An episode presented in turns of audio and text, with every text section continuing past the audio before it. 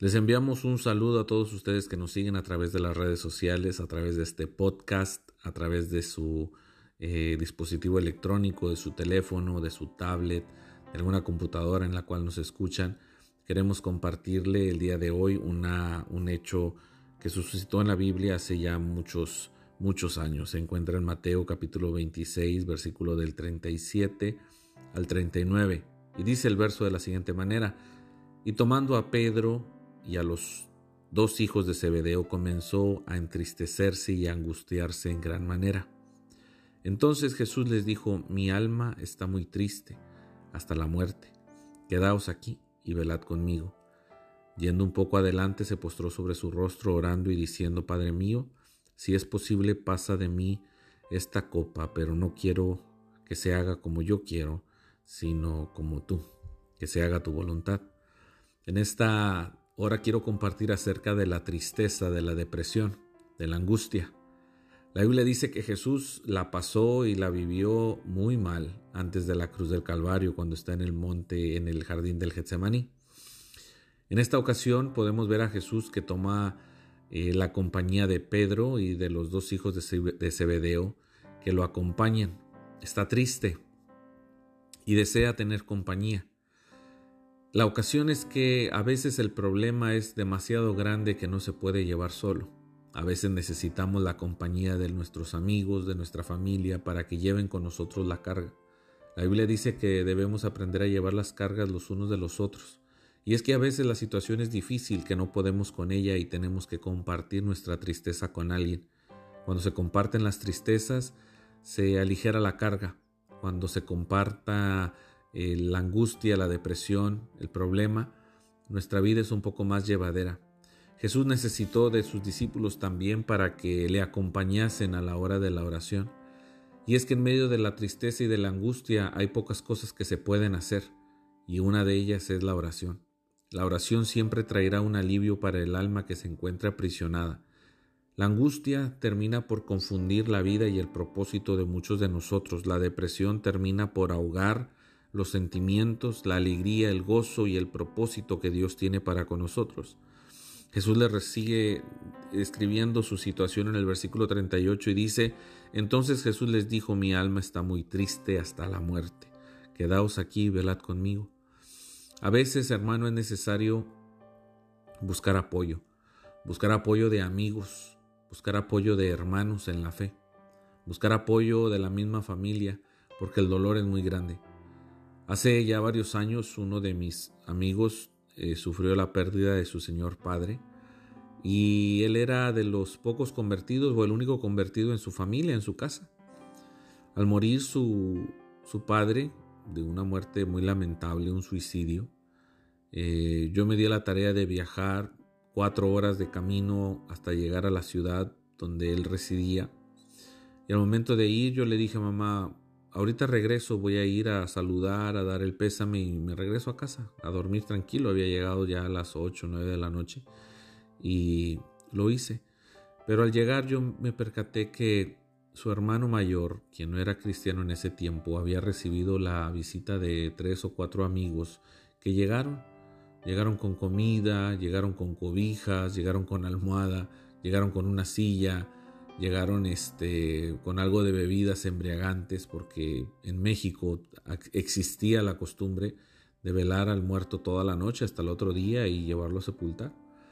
Y en esa noche se empieza a recibir gente que viene de lejos, no importa de qué ciudad, de qué proximidad, se recibe, se recibe la condolencia y muchos de ellos se van y la mayoría se queda. Entonces, al ver yo esto, yo dije, bueno, qué incongruencia de la vida. Yo soy el mejor amigo de mi amigo y vengo solamente cinco minutos a saludarlo, irle a mi casa y a dormir, sabiendo que él se va a quedar toda la noche a velar a su señor padre y su hermano mayor, que tiene amigos inconversos, se juntan para beber, para estar con él y pasar la noche aquí en la banqueta, todos juntos, porque es el dolor que quieren compartir. Yo decidí y le dije, ¿sabes qué? Voy a mi casa. ¿A dónde vas? Voy por una almohada y voy por una cobija. Y fui a casa, fui por una, una cobija y dijo, mamá, ¿qué vas a hacer? Le dije, quedarme con mi amigo. Mi amigo está triste. Mi amigo eh, se encuentra solo. y abrió su camioneta que era una minivan y nos dormimos, él en un asiento y yo en otro. Y pasamos ahí la noche, en el dolor, en la tristeza, en la depresión. Es necesario juntarse con alguien en medio de la tristeza. No sé si usted en esta ocasión se encuentra solo, se encuentra triste, se encuentra deprimido. Quiero darle un consejo, busque amigos, busque gente que le ayude a sobrellevar su tristeza, a sobrellevar su dolor. Busque amigos que se queden con usted a pasar la noche, a cuidar de su salud, a cuidar de su entorno. Ahora en medio de la pandemia mucha gente ha sufrido estragos en su salud, estragos en sus emociones, en su espíritu. Recién fui a llevar a mi hija al doctor. El doctor no es creyente, el doctor es de otro país, eh, un país eh, pakistaní. Y recuerdo que Mm, tenemos conversaciones ambiguas, mm, muy pocas de la iglesia, muy pocas cosas, pues hablamos de salud, de las niñas, de los hijos. Y recuerdo que de él solo salió, pareciera que llevaba una carga con él cargando, como comúnmente diríamos, y perdón por la redundancia de las palabras. Eh, dijo, ¿sabe? Usted que es pastor, quiero, quiero decirle algo. Y yo me asusté, dije, este hombre por fin entregará su vida a Cristo. Y me dijo, llevo eh, tres atentos de suicidio con adolescentes aquí en mi consultorio. Oh, yo dije, ¿y eso? Dice, es a causa de que la gente está en casa y se encuentra mal. Y yo decía, ¿de verdad sí? ¿Su hija está yendo a la escuela? Le dije, sí, eh, de manera presencial está yendo. Dice, he tenido tres intentos de suicidio y cuando le hablo de intentos son intentos jóvenes que se han suicidado, que han querido, perdón, atentado con su vida y han querido suicidarse, tomando pastillas y cortándose las venas porque están encerrados en casa estudiando. Qué bueno que su hija sale, qué bueno que usted tiene una vida normal, aparentemente entre comillas, y que no está sujeto al miedo de quedarse en casa, ya que estos estragos le han traído ese, ese problema emocional a su vida. De ahí eh, eh, salí yo este día a compartirle a usted en medio de su dolor, en medio de su tristeza, usted puede buscar amigos que le ayuden a llevar su carga. Jesús lo hizo. Y dice la Biblia que no solamente buscó amigos, sino que en el proceso, mientras él está triste, le platica cómo se siente. Abra su corazón con sus amigos, con la gente de confianza.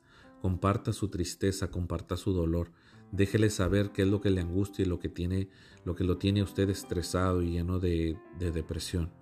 Versículo 39 dice, Yendo un poco delante se postró sobre su rostro orando y diciendo, Padre mío, si es posible, pasa de mí esta copa, pero no sea como yo quiero, sino como tú. Una cosa que usted puede hacer en medio de su depresión y en medio de su dolor es orarle a Dios, es pedirle a Dios, es postrándose sobre su rostro y pedirle al Dios Padre que está en el cielo que le ayude en medio de su tristeza, en medio de su dolor. Pídale a Dios que haga su voluntad. A veces nos ponemos así porque hemos perdido a alguien o hemos perdido algo de gran valor. Pero pídale a Dios que le traiga consuelo, pídale a Dios que se haga su voluntad. Recuerde que hay un Dios en el cielo que permite muchas cosas, pero una cosa sí ha prometido y es estar con nosotros. Tómese de la mano de Dios y aprenda y abra su corazón al entender que hay muchas cosas que Dios hará con nosotros y en medio de nosotros.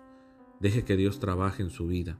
Dele la libertad que no le ha dado Dele la libertad para que Dios decida sobre muchas cosas que usted no tiene la autoridad ni la potestad. Pídale a Dios que su voluntad se haga.